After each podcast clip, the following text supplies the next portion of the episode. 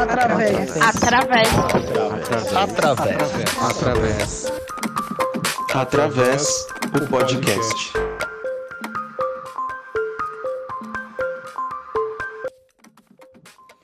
Olá pessoal, tudo bem? Estamos aqui com o nosso último episódio da temporada do podcast Através. Eu e meu fiel companheiro Gil Dásio. E aí, Gil? E aí, Dani, tudo bem? Tudo tranquilo. todos os nossos convidados aí, né? Bom dia, boa tarde ou boa noite, né? Exato. Bom dia, boa tarde, boa noite, dependendo do horário que estiverem ouvindo a gente. Bom, hoje trouxemos convidados mais do que especiais, assim como nos demais programas, como a gente já costuma fazer, trazendo pessoas para conversar com a gente, pessoas essas que nos inspiram, que sempre nos ensinam muitas coisas. E hoje, no nosso último episódio da temporada, não foi diferente. Então, para começar as apresentações, vou deixar que cada um se apresente, diga um pouco sobre si, começando os convites, né? Começando as apresentações aqui pela Cris. Conta pra gente, Cris, quem é você, de onde você vem? Oi, boa noite, pessoal. É, meu nome é Cristina Bartel, né? Eu falo, eu brinco que eu estou no meu segundo ciclo de vida. Eu estou estudando, eu estou indo para o último ano agora de graduação na FMU em musicoterapia, mas eu trabalhei 33 anos no mundo corporativo, na área de vendas de TI. Eu sou formada em ciências da computação e administração de empresas. E por busca de um propósito maior de vida, eu resolvi fazer essa mudança e eu vejo que a musicoterapia é uma área maravilhosa e que esse propósito é, eu já achei e estou perseguindo agora. É isso. Maravilha, muito bem-vinda. Muito obrigado por aceitar nosso convite de conversar com a gente hoje. E passando para nossa próxima convidada, peço para Maristela se apresentar um pouco para a gente. Por favor, Maristela. Olá, Daniel, colegas, tudo bem? Muito obrigada pelo convite. É uma honra estar participando aqui com vocês hoje desse bate-papo. Bom, o que eu posso dizer é que eu iniciei os meus estudos em musicoterapia no ano de 1972. Então, eu sou da primeira turma do Brasil, sou jurássica no pedaço. e de lá para cá, eu não tive nenhum dia de arrependimento e ser musicoterapeuta, professora de musicoterapia, de ter estudado é, até o dia de hoje, de ter muito pela frente ainda para aprender, né? A musicoterapia, ela no primeiro curso foi feita no Rio de Janeiro, foi fundada por Cecília Conde, Doris Oyer de Carvalho e Gabriela Souza e Silva, e foi um curso que inicialmente seria técnico, seria um curso de um ano um ano e meio, dois anos. Quando chegou no final do segundo ano, é, esse curso foi ampliado e foi aprovado como um curso de graduação, embora as matérias musicais acontecessem sempre dentro do CBM, que é o Conservatório Brasileiro de Música, hoje um centro universitário. Mas as matérias da área médica eram funcionavam dentro da Universidade Federal do Rio de Janeiro. Bom, esse curso foi montado por todos os alunos da época e profissionais, foi muito bacana, foi um curso em que houve uma interação muito importante de todas as pessoas.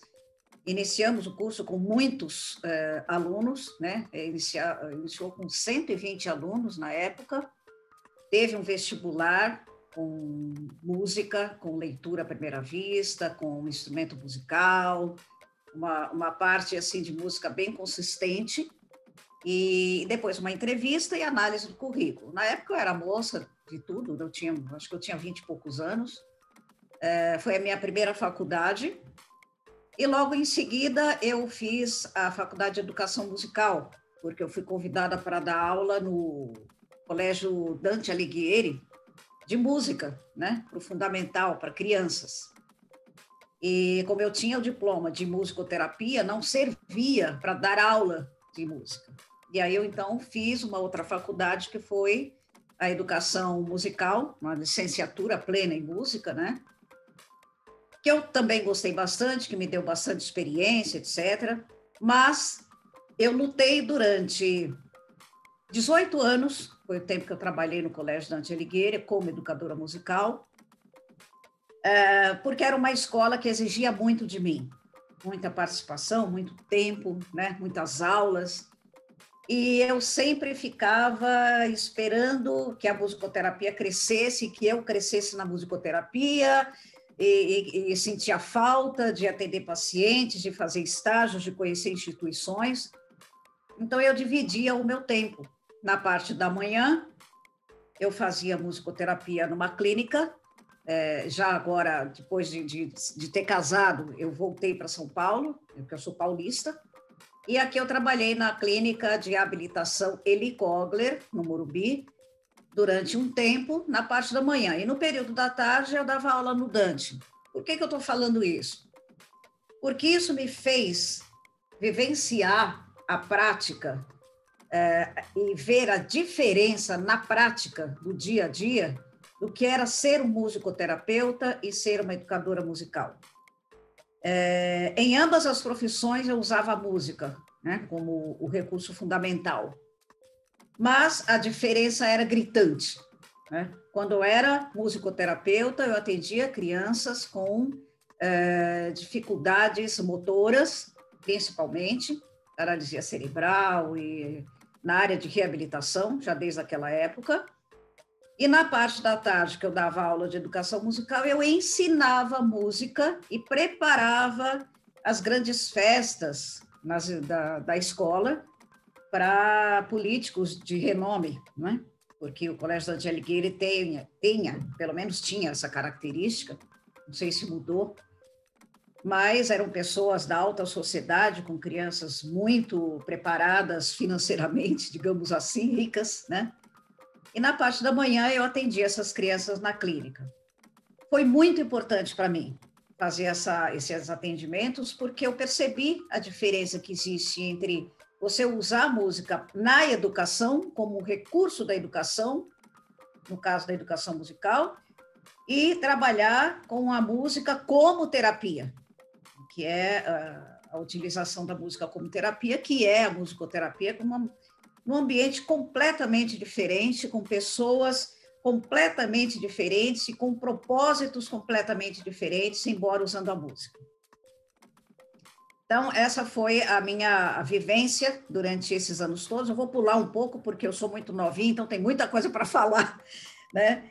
E eu posso dizer que, ao longo desses 18 anos de Dante Alighieri e musicoterapia, é, eu fiz muitos cursos paralelos. Né? Eu senti a necessidade de não complementar, mas me aprofundar mais na área de reabilitação, que era uma área que eu gostava muito. Né?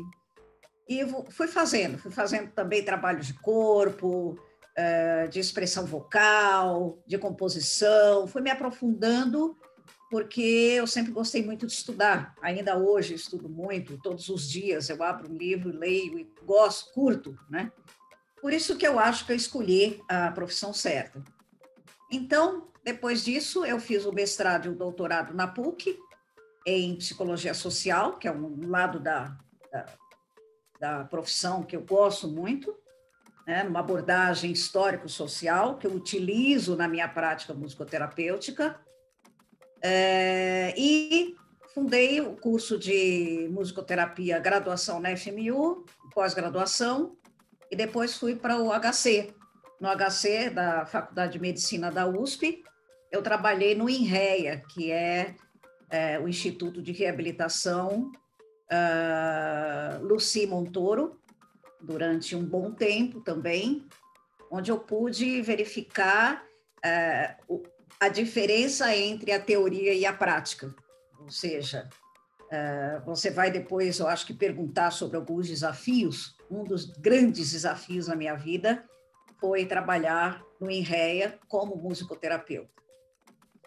Eu acho que basta por enquanto, né? Voltando lá aos meus quarenta e tantos anos de formada, o piano ficou sendo, então, o meu instrumento de domínio, digamos assim e a vivência, o aprendizado uh, mais em nível secundário, mas também importante, de outros instrumentos musicais e da voz e do corpo. Eu coloco a musicoterapia com esses três pilares, né? A voz, o corpo e o instrumento, que é o objeto externo. É isso aí, Daniel. Maravilha. Muito obrigado por participar aqui com a gente. Obrigado, inclusive, por nos brindar com esse histórico inspirador. Mas enfim, vamos seguir com as nossas apresentações. Natália, conta um pouquinho pra gente quem é você, por favor, de onde você vem, o que você faz. Então, bom dia, boa tarde, boa noite, né, a todos. Meu nome é Natália Velino, é, eu sou de Santarém, no Pará, mas já estou aí há sete anos em São Paulo. É, eu tenho, tenho aí oito anos de, de musicoterapia na vida, né, como profissional, é, mas é, em pesquisas assim eu comecei desde a época da faculdade. Então ali por volta dos 17, 18 anos eu já tinha já sabia que, que existia alguma coisa que ligava música e medicina. Eu fazia graduação em música é, e isso eu passei muito tempo fazendo muita pesquisa do terceiro ao quarto ano e chegou no último ano eu descobri que eu não podia falar de musicoterapia porque era uma área da saúde eu fazia licenciatura, né? Tinha que falar da educação. Então eu, meu meu processo foi um pouco mais longo é, por ser de Santarém, a região norte ela não era contemplada com nenhuma formação de, de musicoterapia na época então, eu precisei primeiro fazer uma pós em docência do ensino superior, logo em seguida eu voltei para dar aula no, no, curso de música, é, então fiquei seis anos na UEPA, e daí quando eu voltei eu consegui, aí eu tinha condições financeiras para bancar as idas e voltas e, e os hotéis e as mensalidades, enfim, todo mundo que foi estudar fora sabe como é, né? Então eu fiz a minha pós-graduação em musicoterapia no CBM, Rio de Janeiro. E daí, em 2013, no último módulo, eu passei no mestrado. E daí foi tudo muito em seguida, assim. E aproveitei para fazer uma, um mestrado sobre a reabilitação ortopédica, né, a musicoterapia na reabilitação ortopédica. E o desafio foi, foi grande, a gente conseguiu é, é, mostrar ali para a faculdade mesmo que, que dava para inserir musicoterapia na linha de pesquisa do mestrado em bioengenharia. E daí, quando eu defendi, eu fui convidada a voltar, mas com bolsa para fazer o doutorado em engenharia biomédica.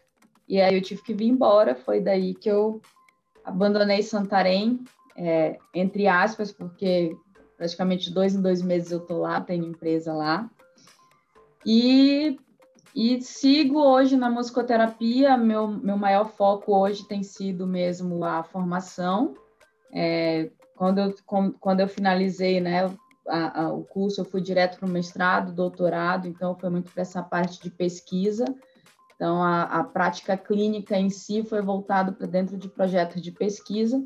E logo que eu terminei, que eu defendi o doutorado, eu peguei esse desafio aí da formação que a gente vai conversar um pouco, né, no decorrer da, do programa. Mas hoje o meu trabalho está voltado na Faculdade Sensupeg, onde a gente tem turmas aí praticamente em todo o Brasil. E, e tem um motivo especial para isso, né? Como eu falei anteriormente, é, no Norte não tinha essa formação, então eu, eu tomei como uma missão de vida que eu ia levar a formação de musicoterapeuta para todo o Brasil. E é nessa missão aí que a gente está há dois anos. Eu tenho o Dani aí na, na minha equipe de professores, que roda também o Brasil todo. É, e, e nós temos as nossas inspirações aqui também, né? Renato, Maristela, são as inspirações que é, é pouco tempo que eu tenho na musicoterapia, se for comparar com os demais, e eu tenho assim a honra de poder dividir sala de, de programas e salas em congressos com pessoas tão importantes para a musicoterapia brasileira, né? Então, no decorrer do programa, eu conto um pouquinho mais sobre isso, mas hoje a minha vida na musicoterapia está nessa fase de formação e empreendedorismo. Antes de mais nada, parabéns, inclusive, por estar aí avançando tão bem nesse seu sonho barra meta de vida, que é levar a formação em musicoterapia para todo o Brasil. Até como membro da equipe, eu digo que é um trabalho espetacular que a Sensupeg vem fazendo nesse processo de formação. Mas vamos seguir com as apresentações. Agora eu vou pedir para o Renato se apresentar também. Por favor, Renato, conta pra gente quem é você, de onde você vem. Então, é, bom dia, boa tarde, boa noite, né? É, meu nome é Renato Tocantins Sampaio. É, não é combinado aqui, mas eu sou de Belém do Pará, quase vizinho lá de Santarém, né? Nasci lá, mas fui adolescente para São Paulo, né? E então eu fiz a minha formação em musicoterapia em São Paulo. É, não cheguei a ser aluno da Maristela, mas fui é, é, é aluno quando ela era coordenadora do curso, né, que eu, que eu, que eu, que eu graduei. É uma honra, um privilégio tê-la conhecido e ter estudado sobre as, a coordenação dela, né, e depois ter também feito tantas outras coisas juntos que aí ao longo da, da, da, da conversa a gente coloca, né. É, minha formação em musicoterapia é, foi em São Paulo, né, na, na faculdade Marcelo Tupinambá, que hoje não existe mais. É, não sei, eu tenho alguns marcos assim na minha vida, né? E, e eu fui da última turma que se formou pela Marcelo Tupinambá, né? fui da turma do apagar a luz, fechar a porta, baixar o portão, essas coisas tudo, né? E, e mas até para chegar na musicoterapia também, apesar de ter sido a minha primeira graduação completa, né? O caminho foi bastante tortuoso. Eu estudo música desde pequeno, né? Comecei a estudar música na época que eu morava em Belém ainda. Comecei a estudar piano, aquela coisa de musicalização, mais instrumento. Comecei a estudar piano com seis anos de idade e tal. E aí, quando foi terminando, estava lá no final do ensino médio, estava aquela história de, ah, o que é que eu vou fazer da minha vida, né? Enquanto profissão, né? Para que, para onde que eu vou, tal. E eu queria fazer alguma coisa ligada à música, mas eu não queria exatamente fazer uma formação de bacharelado em música ou alguma coisa do tipo, né? É, e aí eu acabei, por conta da música, indo parar na engenharia de eletricidade, né? Porque é, assim era o mais próximo que eu, que eu vislumbrava dessa coisa de trabalhar com estúdio, trabalhar com gravação e coisas do tipo. Na época não havia em São Paulo nenhum curso de engenharia de, de gravação, de engenharia de som, nem nada do tipo. Era que era meu desejo inicial, né? E aí eu fui, fiz há três anos do curso de engenharia até que eu descobri a musicoterapia e eu falei, é isso que eu quero, né? É isso que eu quero. Larguei a engenharia, fui fazer a, a graduação em musicoterapia e ao mesmo tempo eu comecei também a fazer uma graduação em música, né? É, eu comecei a fazer a musicoterapia no, curso, no período da noite, fazia o curso de composição e regência no período da manhã e trabalhava à tarde e estagiava, enfim, milhares de coisas aí ao mesmo tempo, né? É, e quando eu terminei a graduação em musicoterapia, né, quatro anos, é, eu percebi que é, o, curso de composição e regência tinha sido maravilhoso até ali, eu tinha aprendido muito, mas que é, eu não via muita possibilidade de casar né, minha, uma possível atividade profissional como compositor ou regente como, como musicoterapeuta. E aí eu acabei é, mudando o meu curso de música para licenciatura, né? E então fiz mais um ano para poder né, fechar ali o curso, as disciplinas necessárias para concluir o curso de licenciatura. E nesse período, então, eu terminei a musicoterapia, estava ainda no último ano da licenciatura, é, já comecei a trabalhar na PAI em São Paulo como professor de música, e aí eles me chamaram para ser professor de música, mas por eu ter também o título de musicoterapeuta, então eles consideraram ali dentro do processo seletivo, né, que eu ouvi outras pessoas, que eu por ter essa dupla formação, talvez eu tivesse um pouco mais habilitado, digamos assim, para poder desenvolver aquele trabalho. Né? Então, de um certo modo, que nem a Maristela, durante algum tempo eu trabalhei com educação musical, ao mesmo tempo, é, é, digamos, num determinado período do tempo, do dia, e outro período do dia eu trabalhava como musicoterapeuta. Né? Meu trabalho clínico como musicoterapeuta foi muito sempre voltado para crianças, né? É, trabalhei com crianças com alterações do desenvolvimento, é, trabalhei é, com musicoterapia hospitalar com crianças, trabalhei na área de psiquiatria infantil, trabalhei na área social com crianças, enfim, sempre muito voltado aí para esse público. É, e depois, sim, ao longo do caminho, fiz meu mestrado em comunicação semiótica na PUC em São Paulo, Uh, fui convidado pela Maristela para poder trabalhar como professor, então, na época, na Faculdade Paulista de Artes, e comecei a trabalhar ali como, como docente. Então, já se vão aí mais de 20 anos de prática clínica, mais de 20 anos como docente também na área de musicoterapia, né? E depois fiz meu doutorado, né, na, em neurociências na UFMG, onde eu estou desde 2010 também como professor, né, concursado para a graduação em musicoterapia aqui na UFMG. Então, é isso, basicamente. Né? Maravilha. Muito obrigado também, Renato, pelo aceite, por compartilhar aqui também esse histórico, todas as apresentações que vocês fizeram, né? Muito obrigado a todos que aceitaram estar aqui conosco hoje, inclusive. A gente vai conhecer um pouco melhor as histórias de vocês ao longo do programa, mas até para entender um pouco do porquê a gente convidou todas essas pessoas, qual o tema que a gente vai falar, vou até passar a bola para o Gil para apresentar esse tema para gente. Fala aí, Gil. Bora lá então. Inspirados então em Evan Hood, né? Aquele livro do Evan Hood, Caminhos da Musicoterapia, né? Então, este é o, é o tema do nosso podcast de hoje. É, eu vou fazer uma breve introdução aqui, daqui a pouco farei as perguntas para os nossos convidados. A musicoterapia no Brasil e no mundo, como campo de conhecimento, desde seu início avançou por muitos caminhos, como saúde, educação social e comunitária, organizacional, entre outros.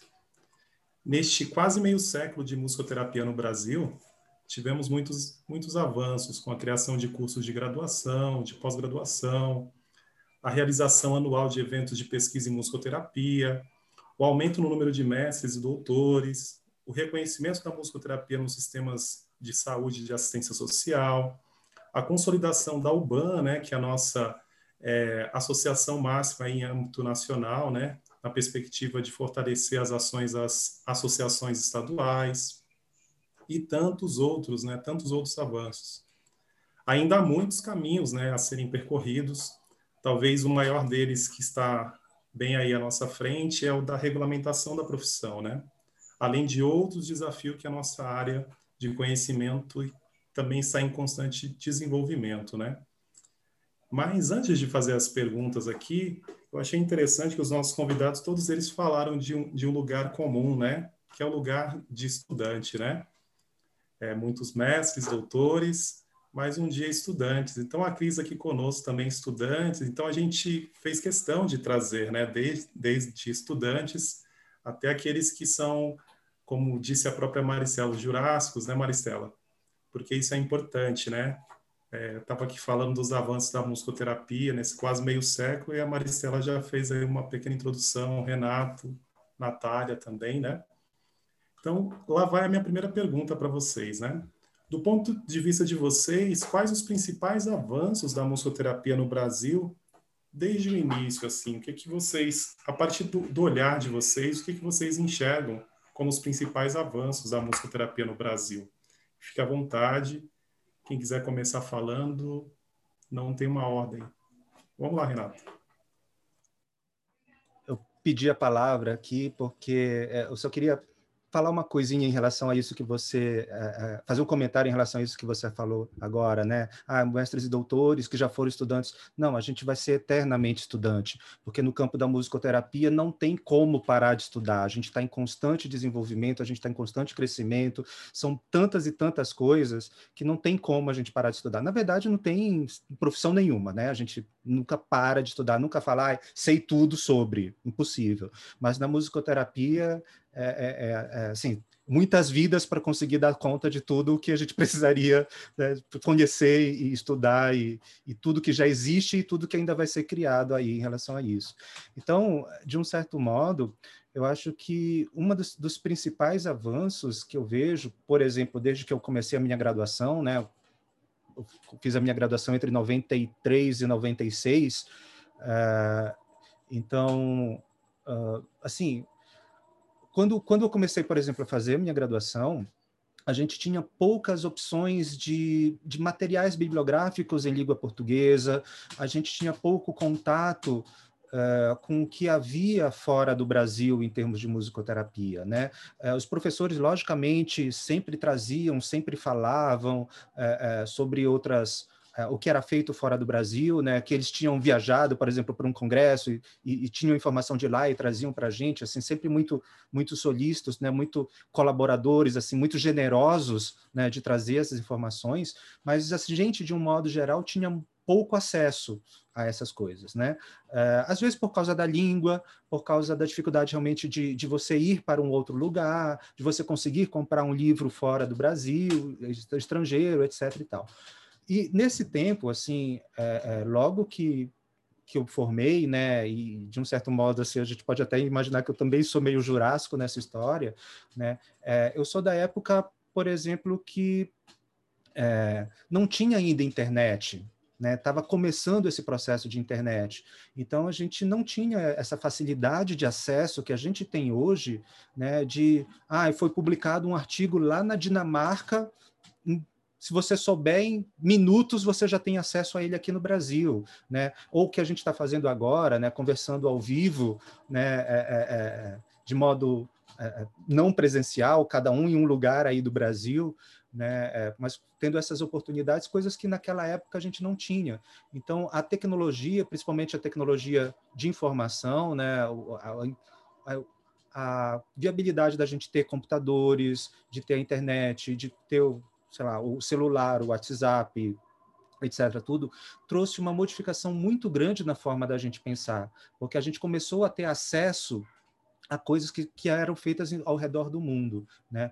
É, uma coisa importante, que é só, só para dar um exemplo assim disso, quando a gente teve a Federação Mundial é, criando a primeira definição mundial de musicoterapia, né, foi um processo que durou três anos, de 93 a 96, e, e eu tenho esse, isso na cabeça porque era o período que eu estava na faculdade, assim também, né, então bate muito ali o período.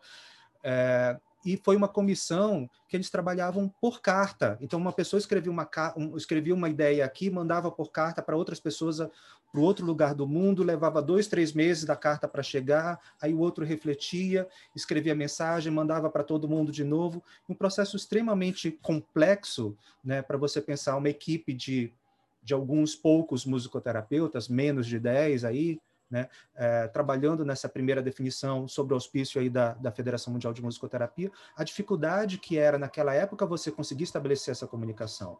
Né? Hoje em dia essa comunicação é muito fácil, para o bem e para o mal, mas assim, ela, ela, é muito fácil, né? E, e isso é uma, é um uma gigantesca transformação, né? Coisas do sentido de você ter acesso a todas essas informações e não só aos textos. Hoje a gente tem muito acesso a gravações, a entrevistas, a podcasts, a vídeos no YouTube e, e outros lugares, né? Então a, a, a, gente tem acesso a muito mais coisa do que a gente tinha antes. Isso também faz com que a gente consiga produzir mais né, estimule mais, estimule mais a troca, estimule mais o trabalho colaborativo também entre os musicoterapeutas, tanto entre os musicoterapeutas brasileiros, quanto com, entre os musicoterapeutas brasileiros e os estrangeiros também. É, aproveitando esse, esse gancho do Renato, é, que ele falou de 96, era algo que eu ia trazer, né? Para, assim, do, da diferença, que ele pode falar da diferença de quando começou para agora, né? Então, eu já comecei na fase da transformação dessa, dessa parte, principalmente no que tange a, a, a consolidação, de fato, da UBAN. E, e, esse é, é muito interessante essa informação, e eu, eu costumo sempre comparar né, da, do que a tecnologia pode hoje é, trazer de, de benefício para a gente, é, para fazer uma definição de, de dois parágrafos, levou três anos, né? E dentro de três anos, nós fizemos a definição brasileira, nós fizemos o estatuto, nós fizemos o regimento interno, nós fizemos o código de ética do musicoterapeuta, nós consolidamos a UBAN, nós registramos em cartório, ela é tem CNPJ, é jurídico, foi para banco. É, então, dentro de três anos, olha o tanto de coisa que nós fizemos. Tudo isso porque hoje monta-se uma comissão, cria-se um grupo de WhatsApp, tudo é muito mais fácil de se resolver, né? e trazendo assim para essa questão da UBAN, por hoje ter uma diretoria, né, está, está consolidada de fato, é, tudo começou é, em 95, se eu não estou enganada, na casa da Maristela.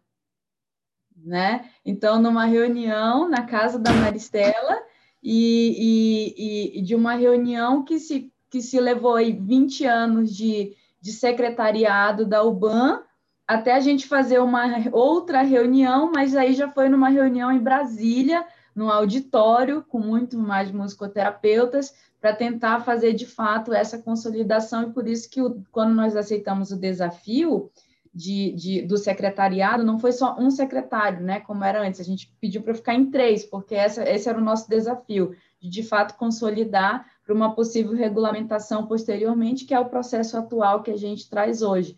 Uhum. Então, trazendo assim para essa nossa. É, é, muito interessante isso, né? Tá aqui pessoas que participaram da consolidação, né? Judase estava junto também conosco, e, e, pessoas que estavam ali no início, que deram o pontapé inicial, que cederam a casa, o espaço, estava em São Paulo, onde reuniu as pessoas e, de fato, ali foi constituído a UBAN. É. Comigo fazendo a ata da UBAN, tá? A ata, quem, quem escreveu a ata fui eu, verdade, da, criação da UBAN. É verdade, quando eu tive acesso à ata, realmente, está lá, verdade. Era Tem muito garranchos complicado. lá no livro de ata, né?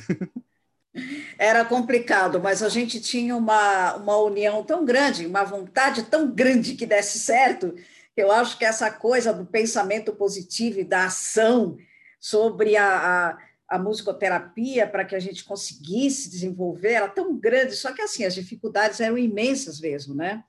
O Renato estava falando sobre uh, a, a, a, não, a não internet na época né, dele, que surgiu depois, eu sou da época do gravador de rolo. O gravador de rolo veio antes da fita cassete, né? E, e, assim, eu me lembro que nós tínhamos aula é, com José Maria, que era um professor de, de engenharia ele, elétrica, eu acho, viu, Renato, que ensinava a gente a mexer lá na tecnologia da época. E nós tínhamos assim, como temos até hoje essa questão de você montando ah, o histórico eh, sonoro musical do seu paciente, você ir atrás das músicas e da, dos ritmos e dos sons que caracterizam, né, que você detectava isso ou detecta até hoje na tal da entrevista inicial, para você poder montar a história do sujeito, né? E eu me lembro que isso acontecia lá na, na década de 70, bem no comecinho, e eu me mandava para a Rua Augusta, né? É, para uma loja de discos da Rua Augusta, que era muito bem cotada e etc. E eu ficava horas a fio pegando LPs, né? A, a, as pizzas, e ouvindo as músicas que esses pacientes citavam nas entrevistas e tal, para poder ter. Não, no final das contas, a gente comprava o LP, às vezes, por causa de uma musiquinha, né? Que era desse paciente. Então, eu tinha uma infinidade de LPs, o gasto era enorme, é, e o tempo que você despendia para isso. Então, é, sem dúvida nenhuma, o desenvolvimento da tecnologia, eu acho que a gente deve muito a ele, sem contar com a nossa união e a nossa vontade de fazer a coisa crescer. Né? Eu me lembro que o Renato frequentou também lá Arthur Tiré, da, da, na saúde, né? aquela casa que eu morava, etc.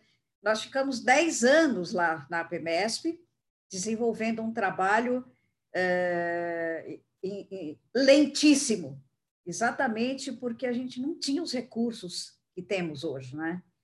E, mas eu acho assim, eu acho que a tecnologia ela dá os recursos para a gente, é para a gente saber desenvolver, e também tem o outro lado, como tudo na vida, tem o seu lado negativo, o seu lado é, que, que traz malefício para a humanidade, mas eu acho que a gente está sabendo né?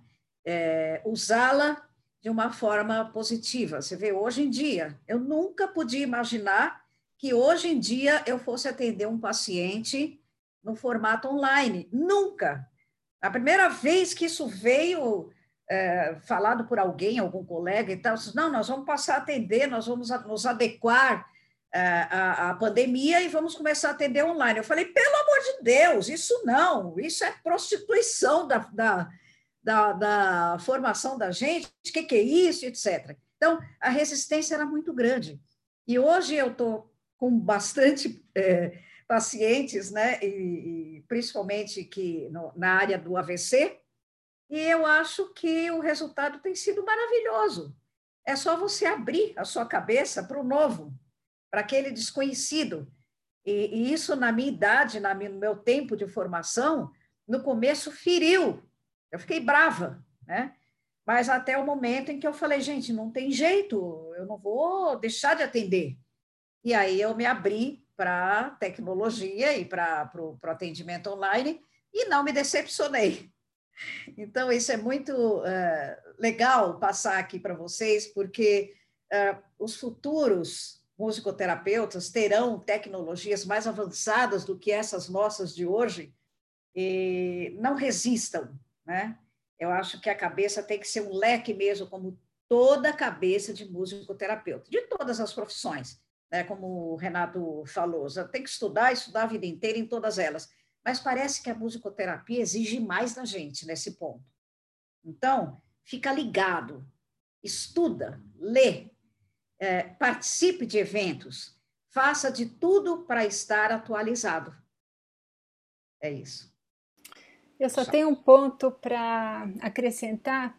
A UBAN é, publicou recentemente o primeiro censo né, brasileiro de musicoterapia.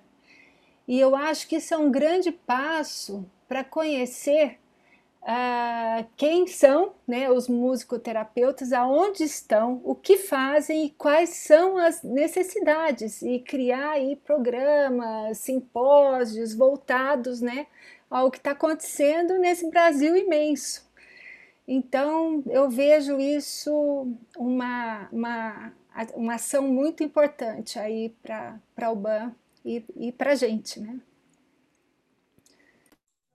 É, indo, indo nessa linha que a Cris acabou de falar, eu acho que uma grande diferença também na musicoterapia é que antes haviam musicoterapeutas isolados, depois foram criadas as associações e hoje a gente tem uma união brasileira de associações de, de musicoterapia, né, o BAM, bem estabelecida, bem consolidada, é, que, que tem uma, uma, uma, representação grande. Então, acho que antes era, é, era o trabalho da Maristela, era o trabalho de fulano, era o trabalho de ciclano. Hoje, não. A gente tem realmente um, um, um, um grupo de musicoterapeutas, a gente tem, uma, tem as associações de musicoterapia em cada estado, ou na maioria dos estados, a gente tem cursos de formação, a gente tem, quer seja em graduação ou especialização, a gente tem a UBAN como representatividade, então isso a gente ganhou muito, no sentido de deixamos de ser só um monte de pessoas que fazem uma prática clínica diferente para ser realmente um, uma carreira né, também é, importante. Né? E aí, nessa, nessa estrada toda,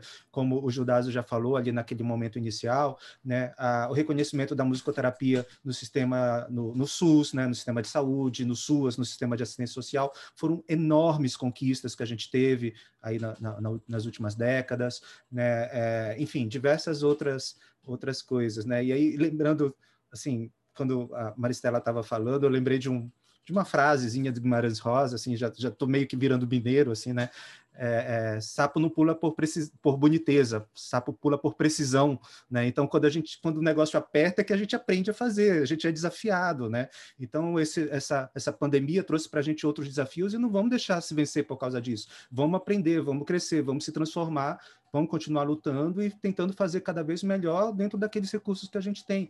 E eu acho que isso é um grande diferencial sempre da musicoterapia, né? A gente trabalha às vezes com que uh, eu ouvi muito isso quando eu estava começando e de um certo modo até hoje às vezes ainda escuto, né? Que ah, os musicoterapeutas acabam trabalhando com aqueles pacientes que já foram, já passaram por todos os outros e profissionais e não deu certo com ninguém, acaba indo parar na musicoterapia, né? Tipo assim, como última esperança, né? E, e, e, por quê? Porque a gente trabalha com, com um pouquinho que, que a gente encontra de recurso, com um pouquinho que a gente encontra de possibilidade de contato, de comunicação, né, da, da, possibilidade de expressão sonora daquela pessoa, né, o mínimo que seja, a gente consegue transformar aquilo num diálogo, numa interação, né, num, num, num contato e, e, tentar crescer a partir daí.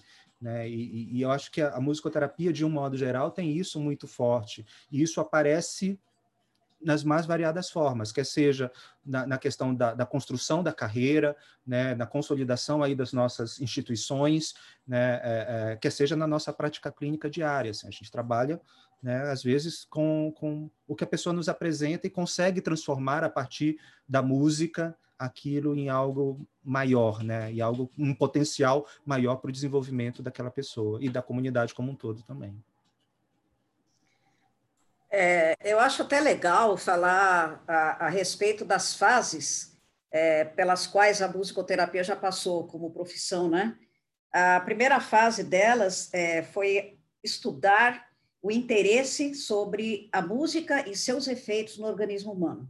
Essa foi a primeira coisa é, de interesse dos musicoterapeutas e tal, e veio através das publicações do Tair Gaston, né, do livro, daquele primeiro livro dele de 1968, da Clotilde Spindeler, da Serafina Bloch, do Benenson, da Juliette Alvim, também da década de final da década de 60, é, quando eles falam, tinham uh, uh, bastante relatos sobre a importância de se utilizar a música e os efeitos que essa música trazia nos organismos humanos, mas uh, sem pesquisas, né? É, como existe hoje na, na na, na, atualidade que busca as evidências clínicas.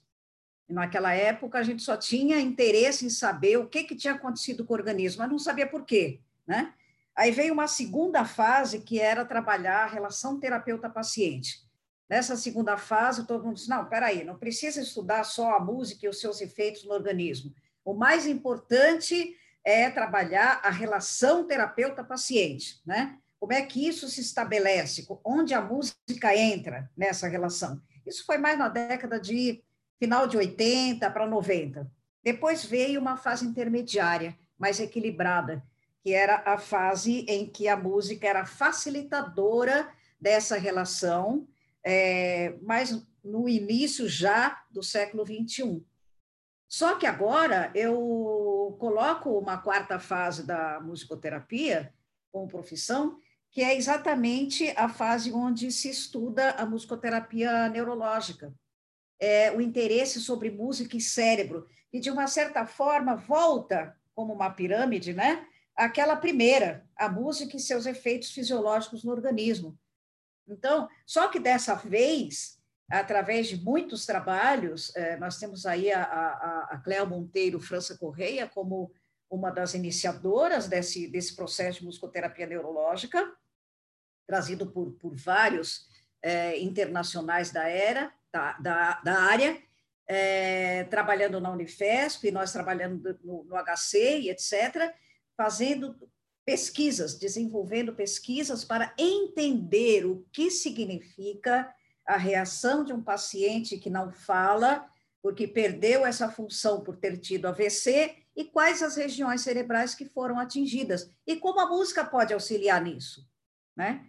Então, entendendo mais o cérebro musical, eh, as funções musicais presentes no cérebro, a gente ganhou muito. Eu acho que essa fase é tão importante que eu computo como a quarta. Talvez seja a última, não sei. Não, não vou dizer que é a última, não, porque depois que eu morrer vai ter tanta fase aí que a musicoterapia não morre, não morrerá jamais. Mas, de qualquer forma, eu acho que essa fase que nós estamos vivendo agora, com o auxílio da tecnologia os estudos e desenvolvimento da área de neurologia, a gente está com tudo para desenvolver uma profissão maravilhosa. Só falta regulamentar. É isso. Indo um pouco nisso, na, na linha do que a Maristela acabou de falar, é, eu acho que tem uma coisa importante também, que assim, é, essas evidências todas, né, dessas pesquisas, elas estão trazendo um pouco mais de, de é, melhoram, sim, logicamente, o reconhecimento, né, porque elas mostram as evidências do, do, dos efeitos da, da, do processo musicoterapêutico com diversos tipos de população, uh, mas também elas ajudam a gente a ter mais clareza e mais precisão nas nossas intervenções. Então, deixa de ser um pouco né, um processo aí, às vezes, de tentativa e erro, vou fazer e vou ver no que dá, né, para poder falar, olha, não, hoje eu tenho conhecimentos, né, por meio de pesquisas anteriores ou minhas mesmo, ah, que, que se fizer desse jeito, né, eu ativo tal área, ou, ou, ou eu consigo ter uma, um, outro caminho, digamos assim, que eu possa acessar essa pessoa, eu posso acessar essa função, né? Então isso é tudo é muito interessante, né? E, e, ajuda muito a gente também.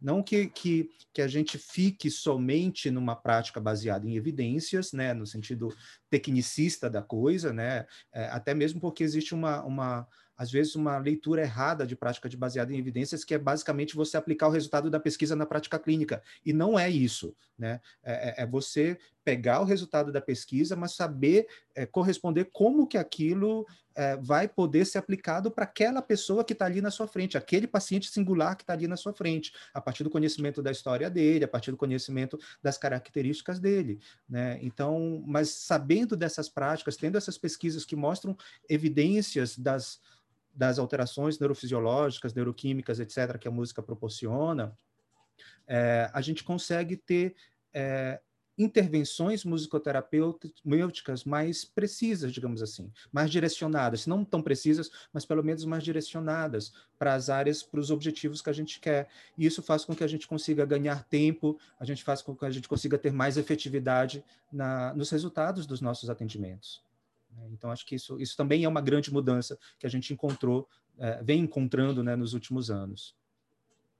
Durante muitos anos, é, nós trabalhamos sempre com supervisão. Nós tínhamos supervisão do doutor Paulo César, é, lá da BBR, no Rio de Janeiro, e nós tínhamos supervisão toda semana, uma reunião com ele, que era neurologista da instituição, e eu me lembro que, às vezes, a gente parava a reunião e falava: Eu descobri uma coisa com o paciente. Ou então, nossa, sem querer aconteceu um resultado X com tal paciente. Aí todo mundo, uau, né? Todo mundo ficava feliz com aquilo.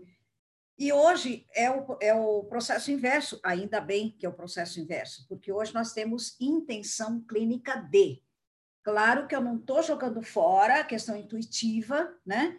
Eu acho que faz parte é, a questão subjetiva da emoção da música, que é importante, que é ciência, mas não só aquela objetividade nua e crua. É, eu acho que a participação da gente também com as nossas intuições sonoro-musicais fazem parte, devem continuar fazendo parte, mas você tem agora uma sistemática científica, uma coisa metodológica que você segue passo a passo para pela intenção clínica que você tem para obter os resultados, que são prescritos no início daquele processo. Pessoal, vocês que estão do outro lado aí, não sei se vocês estão com a mesma sensação que eu, né? Mas só nesse primeiro bloco de perguntas, eu fui anotando aqui essa aula que nós acabamos de ter, né? Para mim é uma aula. É, começando pelo acesso, né? O acesso a, a aos materiais, né, que até então não, não tínhamos, né? A pesquisa, a tecnologia, é, e a gente percebe o quanto tudo é, é, é, importante, né? É importante começar o BAN lá atrás, é importante ter o BAN consolidado aqui, é importante a tentativa e erro lá atrás, é importante a, a intenção clínica aqui. Né? Então, como tudo é, é tão importante para nós aqui. E muito obrigado pela, por essa primeira contribuição, tá bom? Valeu. Passo a bola agora para o Dani. Sim, eu concordo bastante com você, Gil, nessa questão da aula, principalmente.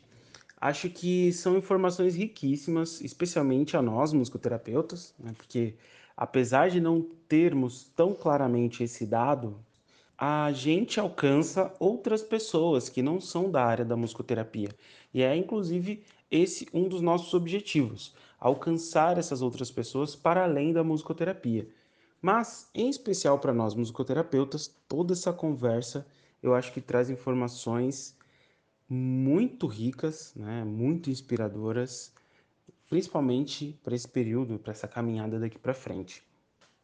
Porque uma coisa que eu sempre ouço, eu não vou conseguir precisar aqui uma fonte específica, mas uma ideia que eu já ouvi algumas vezes ao longo da minha vida e levo como uma fonte de inspiração, né, um combustível na minha caminhada, é que você só consegue avançar, você só consegue crescer e progredir quando você reconhece, valoriza e aprende com o que veio antes, com a história que veio antes de você. Seja a própria história, história de outras pessoas, mas enfim, com o conteúdo que veio antes, que preparou o caminho para o lugar onde a gente está.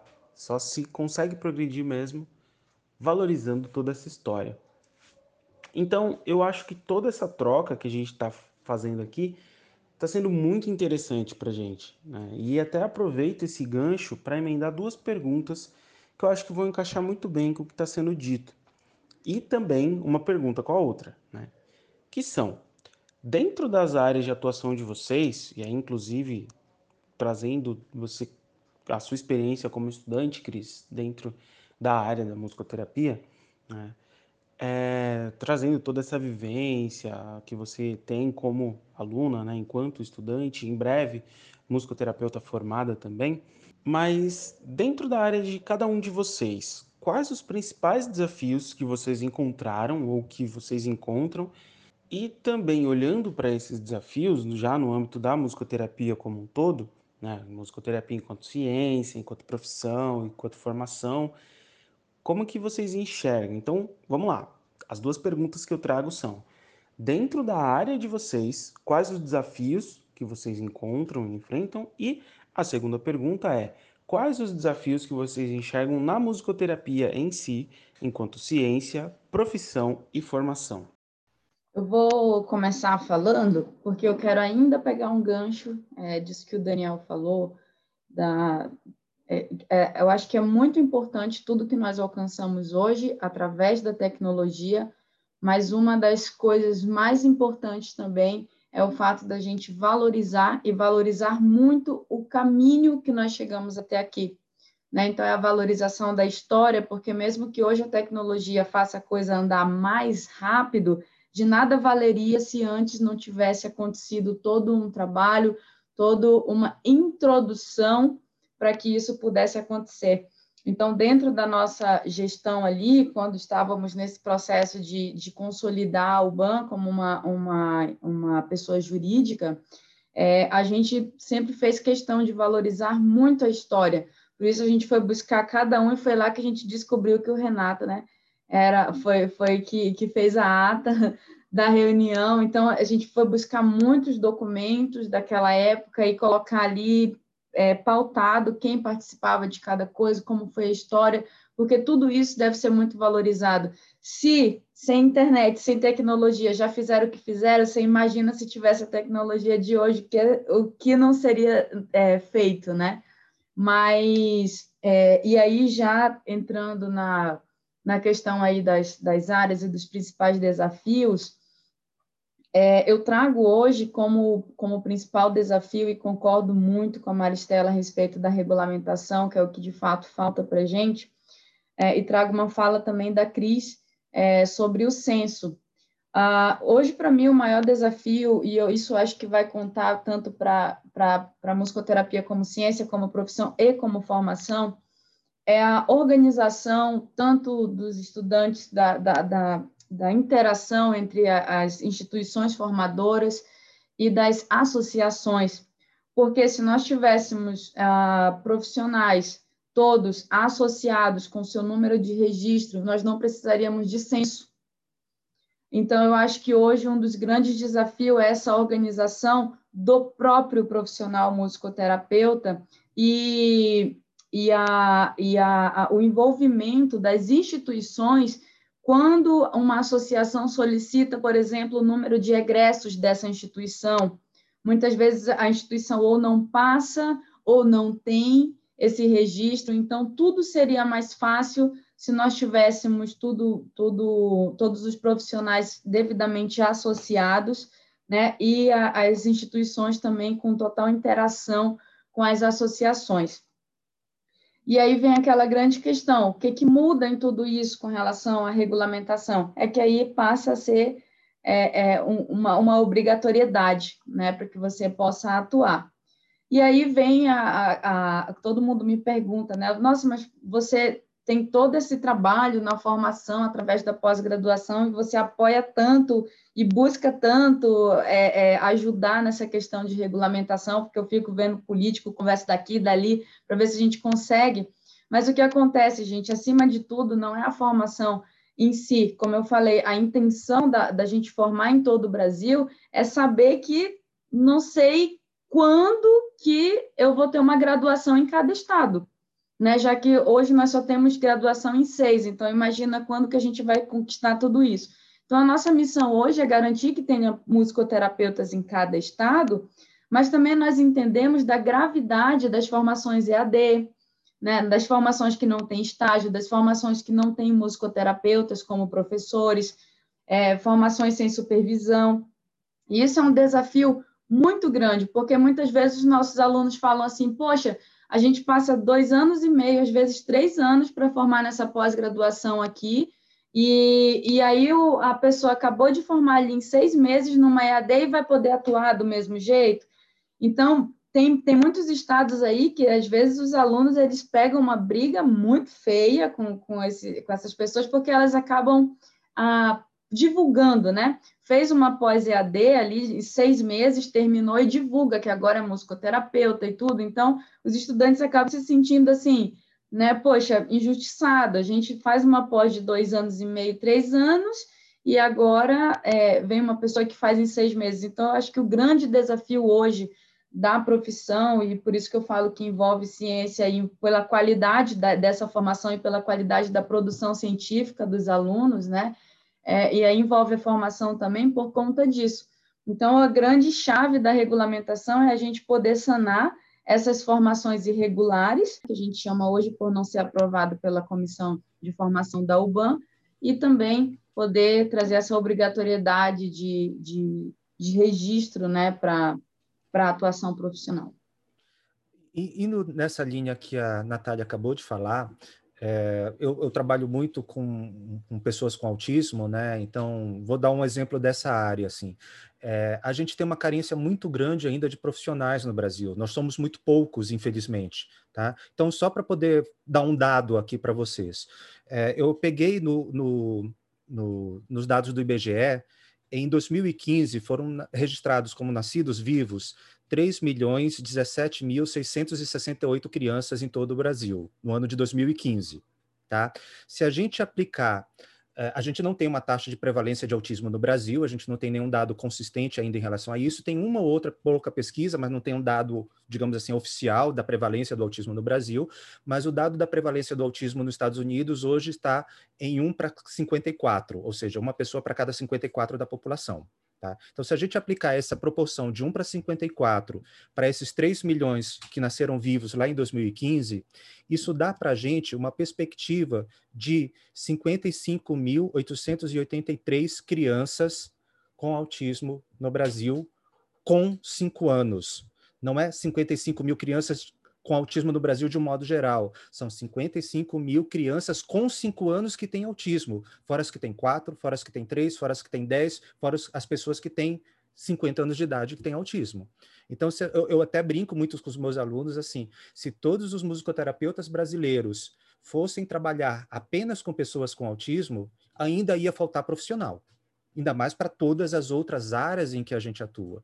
Então, acho que um dos grandes desafios que eu percebo, e aí na minha área específica, né, como eu falei, com pessoas com, com alterações aí do neurodesenvolvimento, e mais especificamente agora com autismo, é a pouca quantidade de profissionais que a gente tem. A gente precisa de mais pessoas e de, em todos os lugares do Brasil, e aí, né, é, assim, valorizando o trabalho da Natália e de tantos outros colegas que estão aí lutando para levar as formações para os vários cantos do Brasil, né, e formações que sejam realmente de qualidade, né, porque não é qualquer formação, não é qualquer cursinho de um fim de semana que você sai como musicoterapeuta para poder trabalhar, né? Porque afinal de contas é a vida da pessoa que está ali na sua frente que, que que está nas suas mãos, né? Então, é muita responsabilidade nossa, como terapeuta, estar tá trabalhando com pessoas, às vezes com pessoas com, com dificuldades muito grandes, né, com, com, problemas de saúde, às vezes muito grandes, e não só de saúde, né, na área social também, enfim, diversas outras, outros, outras áreas de atuação do musicoterapeuta.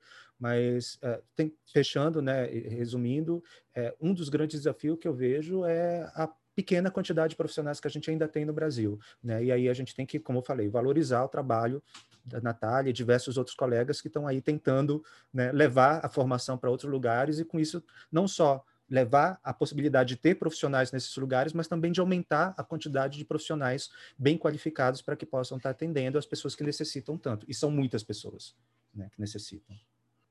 Eu acho que um dos desafios também que particularmente eu senti na pele quando eu entrei no HC, né? quando eu entrei no Hospital das Clínicas, para montar um serviço de musicoterapia lá dentro. Esse foi o objetivo, foi o propósito. É, fiquei muitos anos lá, consegui bastante coisas, mas é, o, o, grande desafio, que eu acho que ainda perdura, é a questão de você passar para os profissionais e para os próprios pacientes e familiares dos pacientes que a musicoterapia não é só a utilização da música para relaxar, né? É, ou, ou, ou, ensinar música para participar das festas de fim de ano. Isso eu acho que foi o maior desafio, porque as pessoas meio, meio que esperam de você, por você ser da área de música, né? mas além disso, ser musicoterapeuta, que você apresente os seus pacientes tocando, cantando, etc. E isso traz para os pacientes uma sensação muito grande de ansiedade, é, devido à cobrança que a, a, própria instituição faz. Então, durante algum tempo, eu lutei muito, né? ferro e fogo, é, para mostrar o contrário. E, graças a Deus, isso foi acontecendo aos poucos, e a doutora Lena Mara Batistella, hoje, já considera, quer dizer, considerou, depois de um tempo da, do, da musicoterapia lá aplicada, quando ela falou publicamente: é, agora nós temos a utilização da música aqui dentro, mas dentro da ciência, é a música como ciência. Aí eu meio que relaxei os ombros, porque era isso que eu precisava ouvir, apesar de todas a, todos os obstáculos. Né? Eu acho que então esse é um dos grandes desafios do musicoterapeuta quando ele entra para trabalhar, seja na empresa seja na saúde, no hospital, ou seja na escola, na, na, na educação, ele se debate contra esse problema de, das pessoas não entenderem o que é. E eu acho que isso tem a ver com, com o número também de musicoterapeutas, como, uh, como o Renato disse. Nós somos tão poucos que eu acho que a gente não consegue dar conta, né? Eh, eu acho que o musicoterapeuta, estudante, ele tem uma responsabilidade enorme, todos têm, mas ele particularmente, porque ele ainda está carregando nas costas aquela ideia que tem que ser desmistificada da essência da musicoterapia como algo que qualquer pessoa que canta e toca um violão consegue fazer, né? Então, eu toco, eu aprendi piano e então eu sou musicoterapeuta, não preciso fazer curso nenhum. Eu assisti uma palestra do Benenson, quando ele esteve aqui, e eu sei o que é musicoterapia, porque eu já faço isso há muitos anos. E a pessoa nunca fez formação nenhuma. Então, a, além da sistematização da profissão, tem a formação do musicoterapeuta que tem que ser valorizada.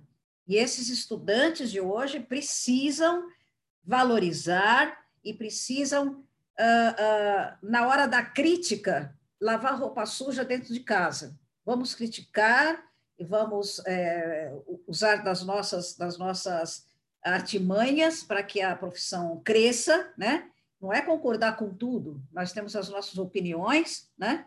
E nós temos a, a nossa capacidade de argumentação, e isso tem que permanecer.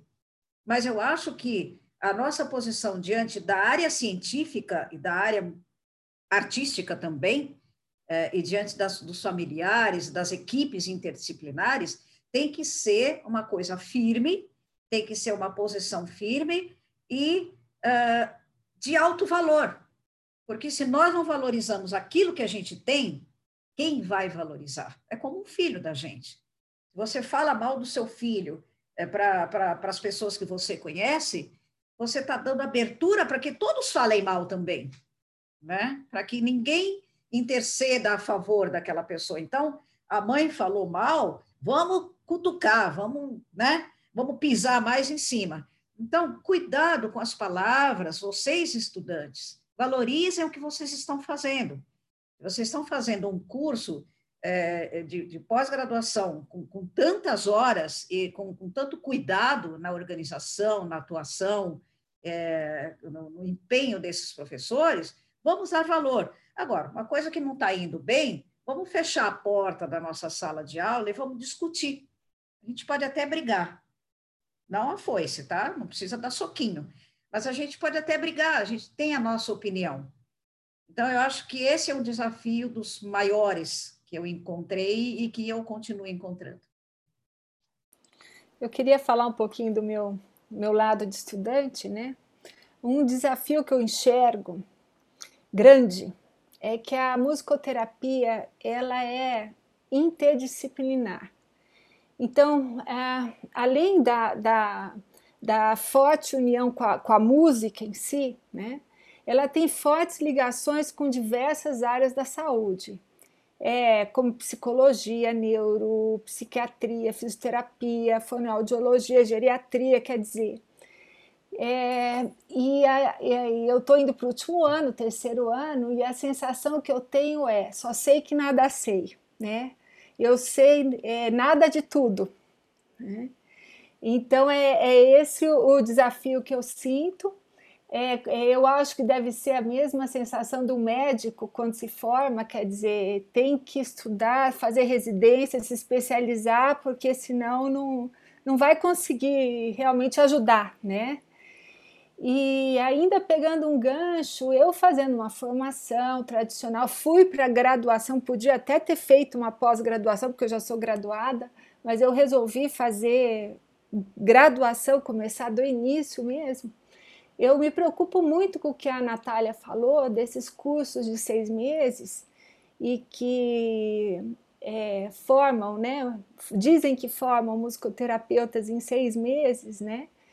E ela até disse que os alunos uh, falam que é desleal, uma concorrência desleal. Eu acho que mais do que isso, o perigo desses, desses profissionais que saem né, desses cursos mancharem, queimarem todo um trabalho que já foi feito, que a Maristela é, disse, né, de tentar colocar a musicoterapia em outro patamar, né? É todo um trabalho aí que no inglês a gente chama de mindset, né? Que, que foi feito aí arduamente por décadas, né? E agora, esses cursos aí de esquina que proliferam né, e sem regulamentação, isso pode ser muito, muito ruim, aí, muito perverso. Né? Eu queria complementar assim que é, a gente vive né, um, um um momento, já algumas décadas, né, eu, eu, vejo isso, assim, de que as palavras elas perdem um pouco o sentido, né? A gente pode usar qualquer palavra de qualquer jeito, né? E, e pode nomear qualquer coisa de qualquer jeito também. Então, no caso, por exemplo, nós somos musicoterapeutas, ah, então qualquer uso da música para acalmar, para relaxar, para alegrar, para distrair é terapia. Não, para lá, não é isso, né? Terapia tem uma coisa certa, né? Tem, tem, tem um conceito certo do que é, do que é terapia. Lógico que música, a utilização da música para promover saúde, existem milhares e um universo gigantesco, mas musicoterapia é uma coisa mais restrita dentro desse universo, que tem um, um, um caminho, digamos assim, de formação e tem um caminho de utilização que precisa ser seguido, né? Então, não é qualquer coisa que faz bem que é terapia, né? Então, é, isso acho que as pessoas também é, é, precisam compreender melhor, e, e, é nosso papel como profissional da saúde, e, e, indo também no pouco do que, do que a Cris, do que a Maristela, do que a Natália mencionaram, né? É, da gente ter essa responsabilidade de orientar as pessoas que estão ali ao nosso redor, quer sejam nossos colegas de profissão, quer sejam nossos, nossos colegas que a gente atua junto nos nossos campos de trabalho, principalmente os nossos pacientes, os familiares dos nossos pacientes, né, que não é qualquer coisa que faz bem que é terapia. Né? Então, ah, eu comprei um sapato novo, estou fazendo sapato terapia. Não, gente, não é terapia. Né? Por mais bem que possa me fazer, né, não ter um sapato que está apertando mais no meu pé, não é terapia. Né? Então, é, é, acho que isso que as pessoas precisam é, compreender e a gente precisa saber argumentar isso e defender né, o que é a especificidade da musicoterapia para que a gente possa a, esclarecer isso para a população e divulgar. E aí isso vai por diversos caminhos, né? Vai por, por uma consolidação da prática, vai por um, por um reconhecimento, né? Para a gente conseguir divulgar as evidências das pesquisas, vai por a gente aumentar a quantidade de profissionais, e aí a gente vai ter mais pessoas engrossando o coro aí para a gente poder ter mais voz, vai pela, pela sistematização, né? Pela regulamentação aí profissional, enfim, diversos outros caminhos que são precisos. Mas isso é essencial, a gente conseguir primeiro, a gente tem que ter clareza do que é musicoterapia e do que não é musicoterapia, e a gente conseguir esclarecer para as outras pessoas o que, que é e o que, que não é. Né? Então, só quem estuda, quem quem está ali no dia a dia trabalhando, batalhando, é que vai conseguir entender essa diferença. Né? Muito bom, muito bom. Mas indo para um, um lugar assim de perrengue, eu fico lembrando também dos perrengues que eu passei quando era estudante e agora também enquanto profissional, né? Enfim, nesse processo de pandemia aí, atendimento online, a internet que cai, é, indo para o estágio, quebra a corda do violão. Enfim, então indo para esse lugar, eu lembro do, do Renato e da Maristela, acho que teve aqui o, o Fórum Paulista de Musicoterapia, e aí teve um determinado momento que daí na fala de vocês vocês estavam trazendo um pouquinho dessas histórias assim de coisas que aconteceram, né? E que muitas vezes a gente nem fica sabendo. Então, se vocês pudessem contar um pouquinho dos perrengues que vocês já passaram, que eu sei que são muitos aí, pudesse compartilhar conosco, quem está do outro lado também, acho que seria interessante, viu? O, o, Renato, eu nem me lembro que perrengue que eu comprei, porque for, que eu contei, porque foram tantos. Pois é, a gente já passou por tanta coisa junto, né, Marcela? Nossa, nossa as, nossas, as nossas idas né, a, a, aos eventos fora do Brasil, os encontros da gente, as coisas que aconteciam por baixo, né? e que a gente, depois que passa, é que a gente dá risada, porque na, na hora a gente quer morrer, né? É, eu me lembro de um dos eventos que eu, eu fui tomar caipirinha, porque os argentinos me chamaram para tomar com eles na mesa e tudo, e eu fui lá e tomei a caipirinha, mas na volta, eu estava com a Cléo nesse evento, e a Gabriela Wagner. E na volta, um sujeito, um dos, do, do, que eu não lembro mais o nome, dos profissionais argentinos, me deu um copo de vinho. Falou: Toma, professora, você vai amar tomar esse vinho. E eu, na verdade, eu tinha até esquecido que eu tinha me enchido de caipirinha na outra mesa e glock, glock, glock, tomei o vinho. Bom, eu não posso tomar nem dois goles de vinho. vinho que eu já fico meio, eu fico dando risada alto, sabe? Eu saio do meu equilíbrio, né, mental. E, e, eu me lembro que eu sentei ao lado da, da Cléo de um lado e a Gabriela Wagner do outro. De repente, a Cléo estava quase fazendo xixi, de tanto rir. A Cléo olhava para mim e falava, mas que será que a Cléo está olhando para mim e dando tanta risada? Eu pegava a comida no garfo e fazia assim. Eu pegava o garfo, e abria a blusa e jogava no peito, em vez de na boca. A comida foi parar no peito. Porque no meu sentido, na hora, a boca estava mais embaixo. Entendeu? A boca não estava acima do queixo, a boca estava abaixo do peito. Então eu abria a blusa e jogava a comida dentro, sentindo que aqui era a boca. Bom, para que, que eu fui fazer isso? Eu fiz isso duas vezes quando eu vi, a mesa inteira dos argentinos estava dando risada. Só que no dia seguinte eu tinha que dar uma palestra no, no, lá no auditório, etc. Para quê? Passou, né? eu fui, tomei banho e fiquei bem, e jantei, dormi bem. Então, no dia seguinte de manhã eu fui dar tal palestra. A hora que eu pus o pé lá no palco, foi uma risada o inteiro. E eu não entendia por quê. Eu falei, será que eu falei tanta bobagem? Meu Deus do céu, você deve estar falando porque eu estou falando e as pessoas estão dando risada, e o pessoal mais assim da frente, né, da primeira, segunda fileira, O resto nem entendi o que, que era. Uhum. Mas uma coisa assim que foi marcada, isso deve ter acontecido, gente, na, na década de 90 ainda, final de 90. 97, 98, por aí. Pergunta para a Cleo. A Cleo sabe contar isso. Até hoje ela não se aguenta de dar risada. Mas você vê, é, é, são coisas engraçadas. Agora, um perrengue não engraçado, eu vou omitir, obviamente, por questões éticas, a, a, a instituição e etc., foi quando eu conheci uma profissional da área de teatro que foi dividir os pacientes de musicoterapia comigo. E entrou na sala e disse: Agora você vai atender de manhã esses pacientes, eu atendo à tarde esses outros. Eu falei: Como? Você é formada por onde? Eu sou musicoterapeuta há muitos anos, mas você é formada por onde? E eu fiz tanto curso de musicoterapia que você nem imagina, mas você é formada por onde? E a pessoa não respondeu. Então, foi um perrengue que durou quase um ano uma briga, assim, uma luta desesperadora da minha parte, e eu cheguei no, no na, na enfim, na, na, reunião e falei assim, olha, eu estou pedindo demissão, eu quero ir embora, porque eu não quero dividir os meus pacientes com uma pessoa que não tem formação em musicoterapia. Bom, aí todo mundo, né? Não, espera, veja bem. Quando começa com veja bem, você já sabe que tem coisa e tem perrengue aí, né? Então, mais uma vez, é a importância de você ter uma formação, seja ela pós ou graduação, na área, e que a pessoa saia formada com aquela responsabilidade que ela tem que levar diante dos pacientes e dos familiares desses pacientes. Não deixar por menos, não aceitem trabalhar junto com uma pessoa que não tem formação, fazendo exercendo a mesma função que você, né? Claro que de modo diferente, óbvio, mas exercendo teoricamente a mesma função. Não aceitem, simplesmente. Não tenham medo. Ah, vou ficar desempregado. Não vai, não vai, porque o mercado de trabalho ele abraça quem tem valor. Quem não tem, não abraça. É simples assim. É, é, nesse né? Assim, lembrando de perrengues, assim, foram, foram vários, né? Mas eu lembro de um, de um caso de um, de um paciente que eu estava atendendo. É, eu tinha poucos anos de formado, assim, eu devia ter uns dois ou três anos de formado só.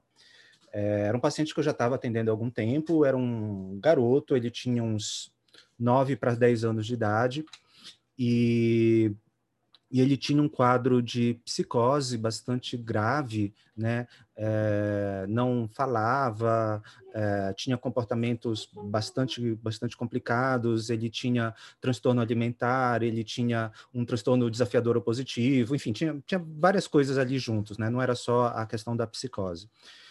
E, e aí, num, num, determinado momento, esse paciente ele começou a, a ele, ele, tinha um controle assim uh, do corpo muito, muito, muito sério, assim, né? Então, ele fazia xixi a hora que ele queria, ele fazia cocô a hora que ele queria, ele vomitava a hora que ele queria, ele arrotava a hora que ele queria, ele fazia tudo a hora que ele queria, assim. Tinha vontade, ia lá e conseguia fazer, né? É, e aí teve um, um, determinado momento em que ele começou a ter uma, uma um comportamento, por exemplo, de, de quebrar os instrumentos dentro da sessão, e aí eu comecei a tentar colocar limite para ele, né? É, e aí essa agressão deixou de ser uma agressão generalizada, uma expressão eventualmente né, é, é mal direcionada, para virar realmente uma agressão contra mim. E aí ele começou a me bater e, e outras coisas do tipo. E aí eu segurei, de, fechei a janela para ele não, não tocar o instrumento pela, pela janela, coisas desse tipo. Ele baixou a calça, fez cocô passou em mim, na sala, nos instrumentos, em tudo, assim, né? Então, são algumas coisas, dependendo do público que, que você trabalha, né? Você está sujeito a determinadas é, manifestações, né? A determinadas é, coisas que acontecem com você, né? Tanto que teve um, um tempo, assim, que um período aí longo que eu praticamente por motivos, enfim, de trabalho, acabei não tava, não não estava atendendo tanta crianças com autismo, né? Aí eu falei para minha esposa assim, ah, eu tô com saudade, eu acho que eu vou voltar, procurar, né, voltar a atender crianças com autismo e tal. Ah, você tá com saudade de ser mordido, de ser puxado o seu cabelo, de não sei o que lá. Eu falei, é, faz parte, né? Então a gente tá, tá de um certo modo, depende, como eu falei, depende do público que a gente trabalha, a gente tá sujeito a determinadas coisas. Então é, a gente tem que se cuidar, né? Então é importante é, é, ter um, um, um, cuidado, por exemplo, com a vestimenta, com, né, com enfeites que você utiliza. Eu lembro que uma vez, nesse sentido, eu virei para um aluno de graduação que tinha um monte, ele tinha umas, uns 10 brincos, assim, 10 argolinhas na orelha, em cada lado, né? Eu falei para ele, ó, você vai começar a estagiar, né, em tal lugar com crianças com autismo, tira esses, essas argolas da sua orelha, né, por precaução, para que você não se machuque. Não porque isso é, é, é, é um preconceito seu, porque não sei o que lá, porque não sei o que lá. Primeiro dia que ele foi estagiar, os meninos começaram a pendurar nas argolas, ele rasgou a orelha dele. Né? Então, enfim, tem, tem coisas que a gente tem que tomar realmente cuidado né, em, em relação a como que a gente se posiciona dentro é, do setting terapêutico, né, dentro desse nosso local de trabalho, em relação aos nossos pacientes também. Né? Então, esse do menino que passou cocô em mim, desse outro que, eu, que desse aluno que eu falei que saiu com a orelha rasgada, enfim, diversas coisas desse tipo são comuns assim, corriqueiras na minha história. Né? Mas é, isso não faz com que eu deixe de gostar menos do que eu faço, não, tá, gente? Eu é... amo o que eu faço, apesar de todas essas coisas. É, dos perrengues, assim, eu vou trazer dois, uma como estudante na época de estágio e outra é, já como professora. Mas na época, é, assim, né, como por conta de toda a dificuldade da formação, você não tem muito como escolher qual área você quer, né? Você vai você vai fazer o estágio na área que te aceitam, né? a instituição abre ali uma possibilidade. E, enfim, eu fui para uma área hospitalar, era na clínica médica, e tinha uma senhora que estava em coma, então eu fiz toda a entrevista com a filha dela, né, para entender e tentar ver ali o, o, o, histórico sonoro musical da paciente e tudo. E daí eu comecei a fazer um trabalho com ela, mas quando foi no segundo dia, ela, ela estava voltando do coma, assim, no, no momento da musicoterapia. Só que né, para gente que só vê em novela, eu comecei já a pensar assim que eu ia começar a fazer aquela trilha sonora, aquele fundo, né? Enquanto ela ia abrir os olhos, ia virar para o lado, ia chamar pela filha, ia chamar por alguém assim, oi, voltei, né? Aí a outra ia ficar feliz. Eu achava assim, tá acontecendo tudo isso, que nada. Volta numa tosse assim absurda e volta com o, o peito assim estufando tudo e parece que está morrendo e aí, claro, eu, como né, uma futura profissional da saúde, o que, que eu fiz? Saí correndo no corredor. Só saí assim, tá morrendo na sala tal, tá morrendo na sala tal. E saí correndo e fui embora. Passei três dias sem pisar no hospital de novo.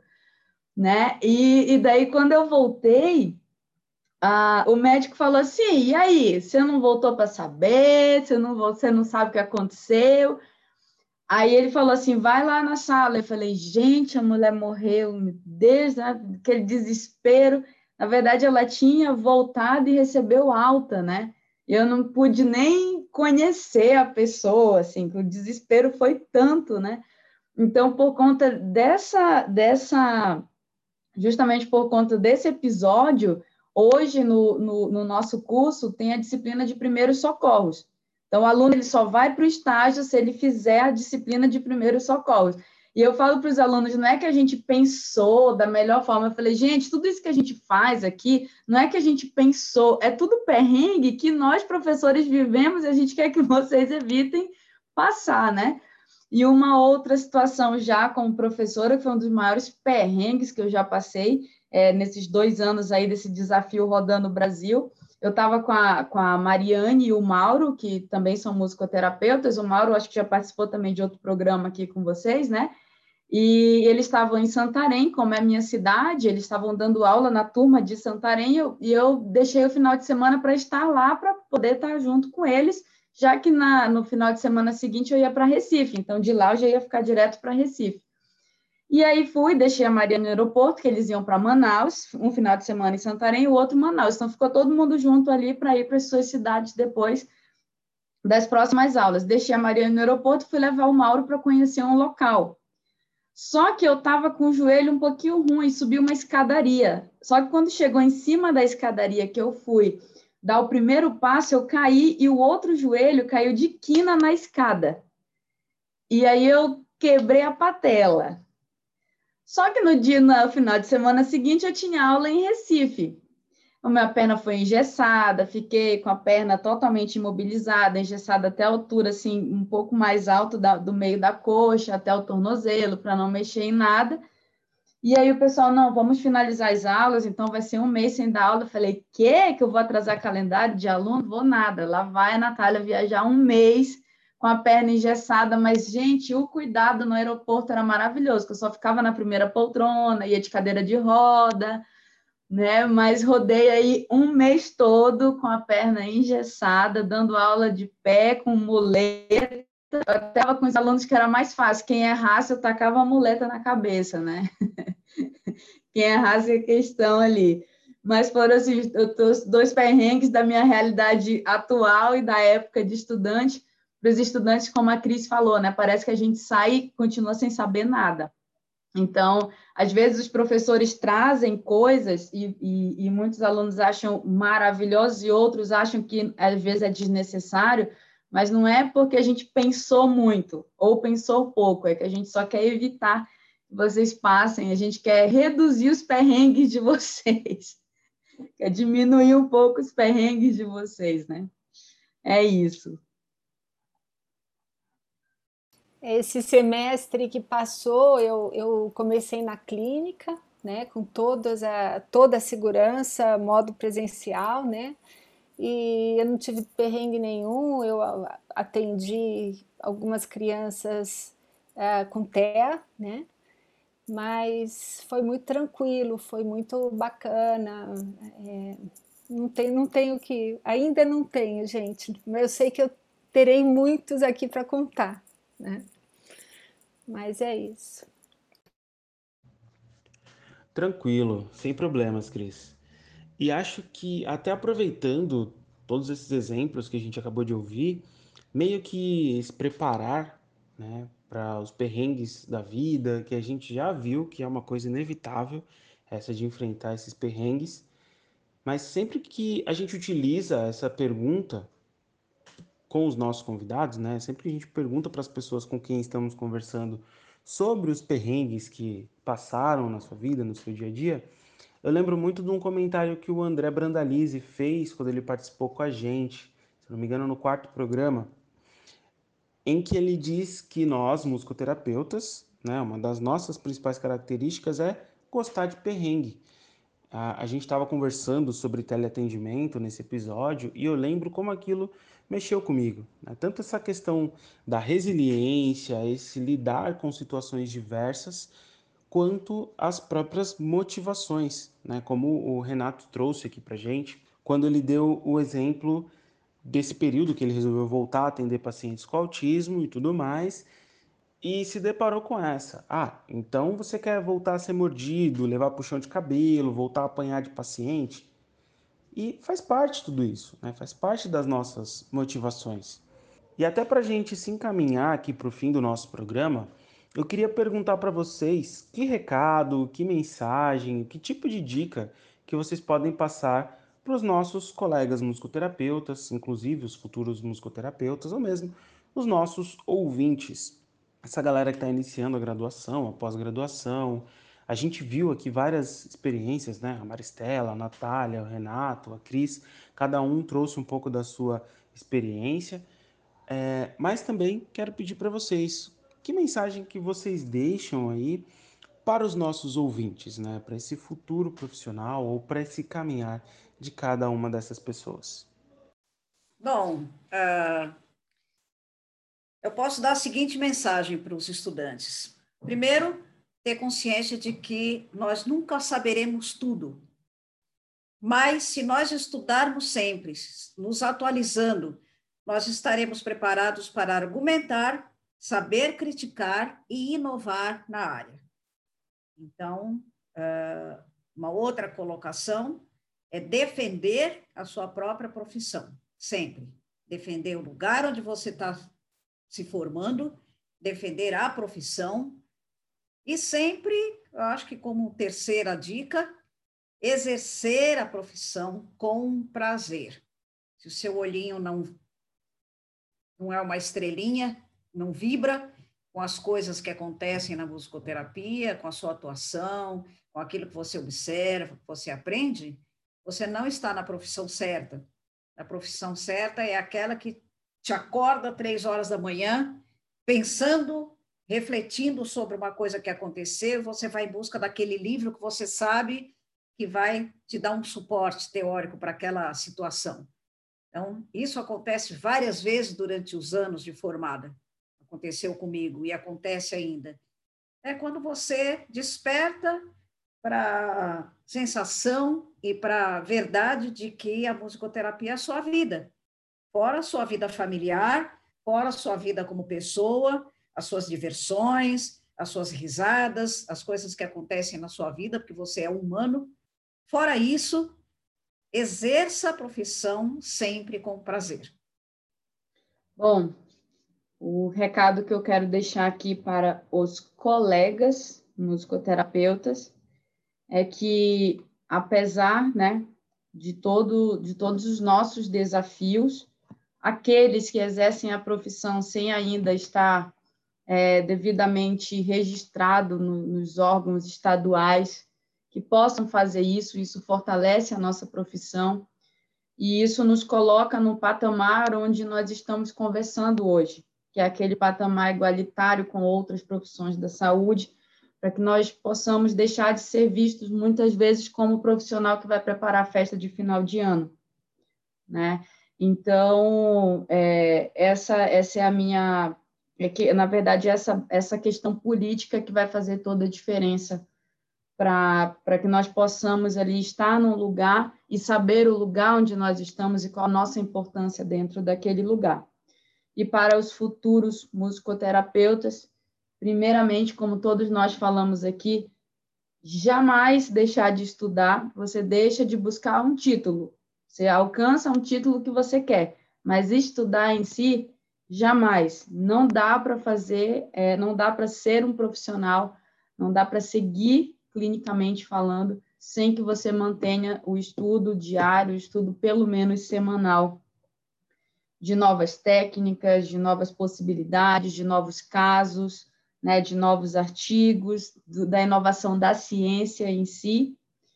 E também, sempre falo isso, é, não queiram abraçar o mundo. Tem diversas áreas que você pode atuar, então, muitas vezes, é, a área que te abriu portas não é a área que os seus olhinhos brilham, como a Maristela falou. Então, não se deixe decepcionar pela profissão por conta da área que você não gosta de atuar. Respeite isso.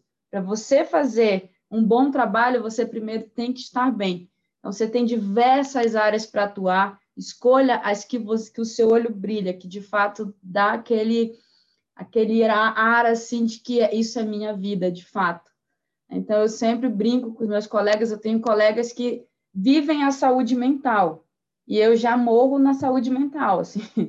Todo o meu trabalho acaba se me colocar para trabalhar com saúde mental, porque eu não sei trabalhar com subjetividade, muito qualitativo, né? Então, e já colegas que vivem a saúde mental já não vivem a parte biomédica, já não sabem trabalhar com quantitativo. Então, tem área para todo mundo.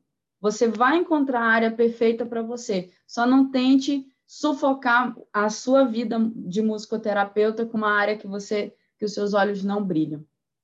É isso.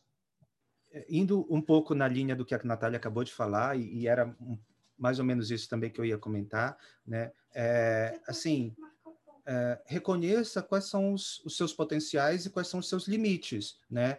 Assim como a Natália falou, ah, eu não gosto muito de saúde mental. Eu, por exemplo, Renato, não gosto de trabalhar com geriatria. Não tenho nada contra idoso, mas não sei trabalhar com geriatria, não gosto, é, não quero aprender, não, por quê? Quero me dedicar para outra área, né? Quero me dedicar para outro tipo de, de público, para outro tipo de trabalho, que é onde o meu olho brilha, que é onde, né, aquilo que eu, eu sei que eu consigo desempenhar bem e eu sei que eu consigo é, é, ajudar as pessoas, né? e além disso, assim, é, é, a Natália falou muito de continuar estudando os aspectos técnicos, os aspectos científicos. Eu queria acrescentar também que a gente não pode deixar de estudar música. A gente não pode deixar de praticar a música, né? Tanto se preparando cada vez mais para os atendimentos, quanto cuidando da nossa vida musical. Então, assim, é a minha prática musical. Não é só estudar a música porque eu sei que essa música é o que o paciente precisa, o que o paciente gosta, o que vai ser útil para a sessão. Mas, assim, o que é que me faz bem musicalmente? Para que a gente possa separar o que, que é a minha prática musical pessoal, artística, uh, uh, de, sei lá, de banda de garagem, de fim de semana, mas o, o e a, a prática musicoterapêutica também, né? Então, uh, para a gente poder estar tá bem com a música que a gente está fazendo ali com o paciente, a gente precisa estar bem com a nossa música também. Né? Então, a gente precisa guardar um lugar, guardar momentos para a gente fazer essa nossa prática, não musicoterapêutica, musical musicoterapêutica como para o outro, mas a nossa prática musical para a gente. Né? Então, uh, quer seja estudando uh, o seu instrumento, o canto, sei lá o que, sozinho, quer seja tocando em algum tipo de grupo, uh, sei lá, é uma junta algumas pessoas lá para fazer uma seresta, vai cantar no coro da igreja, vai, sim, qualquer coisa que seja a sua prática musical para você. Isso é essencial para que a gente possa estar com a música, de bem com a música, para poder fazer música com, com o outro, né, no nosso paciente. Eu acho que isso é essencial. E, e além disso, assim, é, duas coisas que eu considero essencial é fazer terapia e fazer supervisão ao longo da formação e praticamente o resto da vida, né? Assim, porque a gente vai se deparar muito com situações. Então, que nem esse exemplo que eu que eu, que eu dei do, do menino que passou cocô em mim e tal. Lógico, era um, um caso grave, não é, não é todo paciente com, com, autismo que vai fazer isso, é todo paciente com psicose infantil que vai fazer esse tipo de coisa. Esses, esses casos que eu mencionei aí de, de agressão contra mim eram casos bastante severos. Mas uh, se eu não tivesse supervisão eu não teria dado conta de continuar trabalhando naquele dia, assim. Eu saí da, da, da, da, da enfim, né? Gritei por ajuda, por socorro, levei, é, entrei com o menino no, no, no, chuveiro, né? Os dois de roupa, tentando limpar, me limpar, limpá-lo um pouquinho né? Fui falar com a, com a diretora da, da, da, da, clínica lá, que eu estava traba, trabalhando, peguei dali da sala dela mesmo o telefone, liguei para minha supervisora e falei: eu preciso fazer supervisão hoje. Se vira, desmarca tudo que você tiver, você vai ter que me atender hoje, né? Porque senão eu não conseguiria ter dado conta de tudo aquilo que tinha acontecido comigo ali naquele momento, né? Que não é só esse evento, né? Tem, tem várias coisas aí juntos mas eu acho que isso é extremamente importante, né? Fazer a terapia pessoal para a gente poder se trabalhar, assim como a gente tem que estar tá bem com a nossa música para poder estar tá bem com a música que a gente está fazendo com o outro, a gente precisa estar tá bem com a gente mesmo, por isso a terapia pessoal, para que a gente possa estar disponível para estar na relação terapêutica com o outro, né? E, e não, não misturar as coisas e conseguir separar as coisas. Então, fazer terapia é essencial e a supervisão também. Eu também queria acrescentar a musicoterapia, por ser uma, uma área tão interdisciplinar e para chegar muitas vezes em bons resultados, né, o musicoterapeuta ele tem que trabalhar em equipe, tem que trabalhar com outros profissionais. E não é fácil para muita gente é, criar, adquirir competências de colaboração e trabalho em equipe. Né? Eu, pela minha, minha vida passada, né, é, tem gente que tem que trabalhar essa área, adquirir competências, né? E eu vejo isso um, um, um aspecto muito importante para um musicoterapeuta, né? esse lado colaborativo. Ah, línguas também, inglês, castelhano. Castelhano é mais fácil para gente, mas inglês tem muita coisa boa vindo é, produzindo lá, sendo produzidas lá fora e não tem tradução, e eu vejo muita resistência dos alunos em, em, em quando os professores dão material em inglês para ler, eu acho que tem que correr atrás. Isso não é só para musicoterapia, é para tudo, né? E também é, comunicação não violenta, eu acho muito interessante também é, estudar um pouco. É isso. Essa é a minha visão. Tá aí, estamos chegando ao final deste episódio. Quero agradecer a Cris, a Maristela, a Natália e o Renato que estiveram aqui conosco nesse episódio de hoje. Esse episódio também de hoje encerra essa nossa primeira temporada do, da gravação do podcast Através. Então nós vamos fazer uma pausa e retornarmos no ano que vem. E quem sabe vocês não estarão aqui conosco novamente para outros bate-papos, outras conversas, né? A nossa gratidão. Espero que vocês aí do outro lado, boa tarde, bom dia, boa noite, que você aproveite esse bate-papo que foi feito aqui, o nosso último episódio do ano de 2020, né? Um 2020 atípico de tudo que a gente já tinha visto até então. Mas também foi nesse 2020 também que criamos essa oportunidade de diálogo, esse canal também de comunicação também com as pessoas, né? E tentando aí atravessar desde estudantes aos, aos profissionais e outros colegas também que não são da musicoterapia, né? Então, quero agradecer aqui a Luli, que fica aqui nos bastidores, cuidando das nossas artes. Agradeço meu parceiro aqui, o Daniel, que a gente está tá junto aqui nesse trabalho e agradecer a cada um de vocês que nos escutam do outro lado aí e que prestigiam o nosso trabalho. Que o 2021 possa ser bom para todos nós, tá bom? Muita saúde para todos e muito obrigado. Eu queria parabenizar os Gildásio e o Daniel pela iniciativa e quem está nos bastidores também, porque é assim que a profissão cresce, né? E queria desejar a todos também um ano bem melhor do que 2020 para todos nós. E parabéns para os colegas, né? Dos colegas aqui, eu conhecia o Daniel, o Judas e o Renato, mas não conhecia a Cris e, e a Natália, pelo que eu ouço, né? Só coisas boas, inclusive. É, parabenizar pela preparação de vocês, pelo empenho que vocês têm na profissão. Obrigada.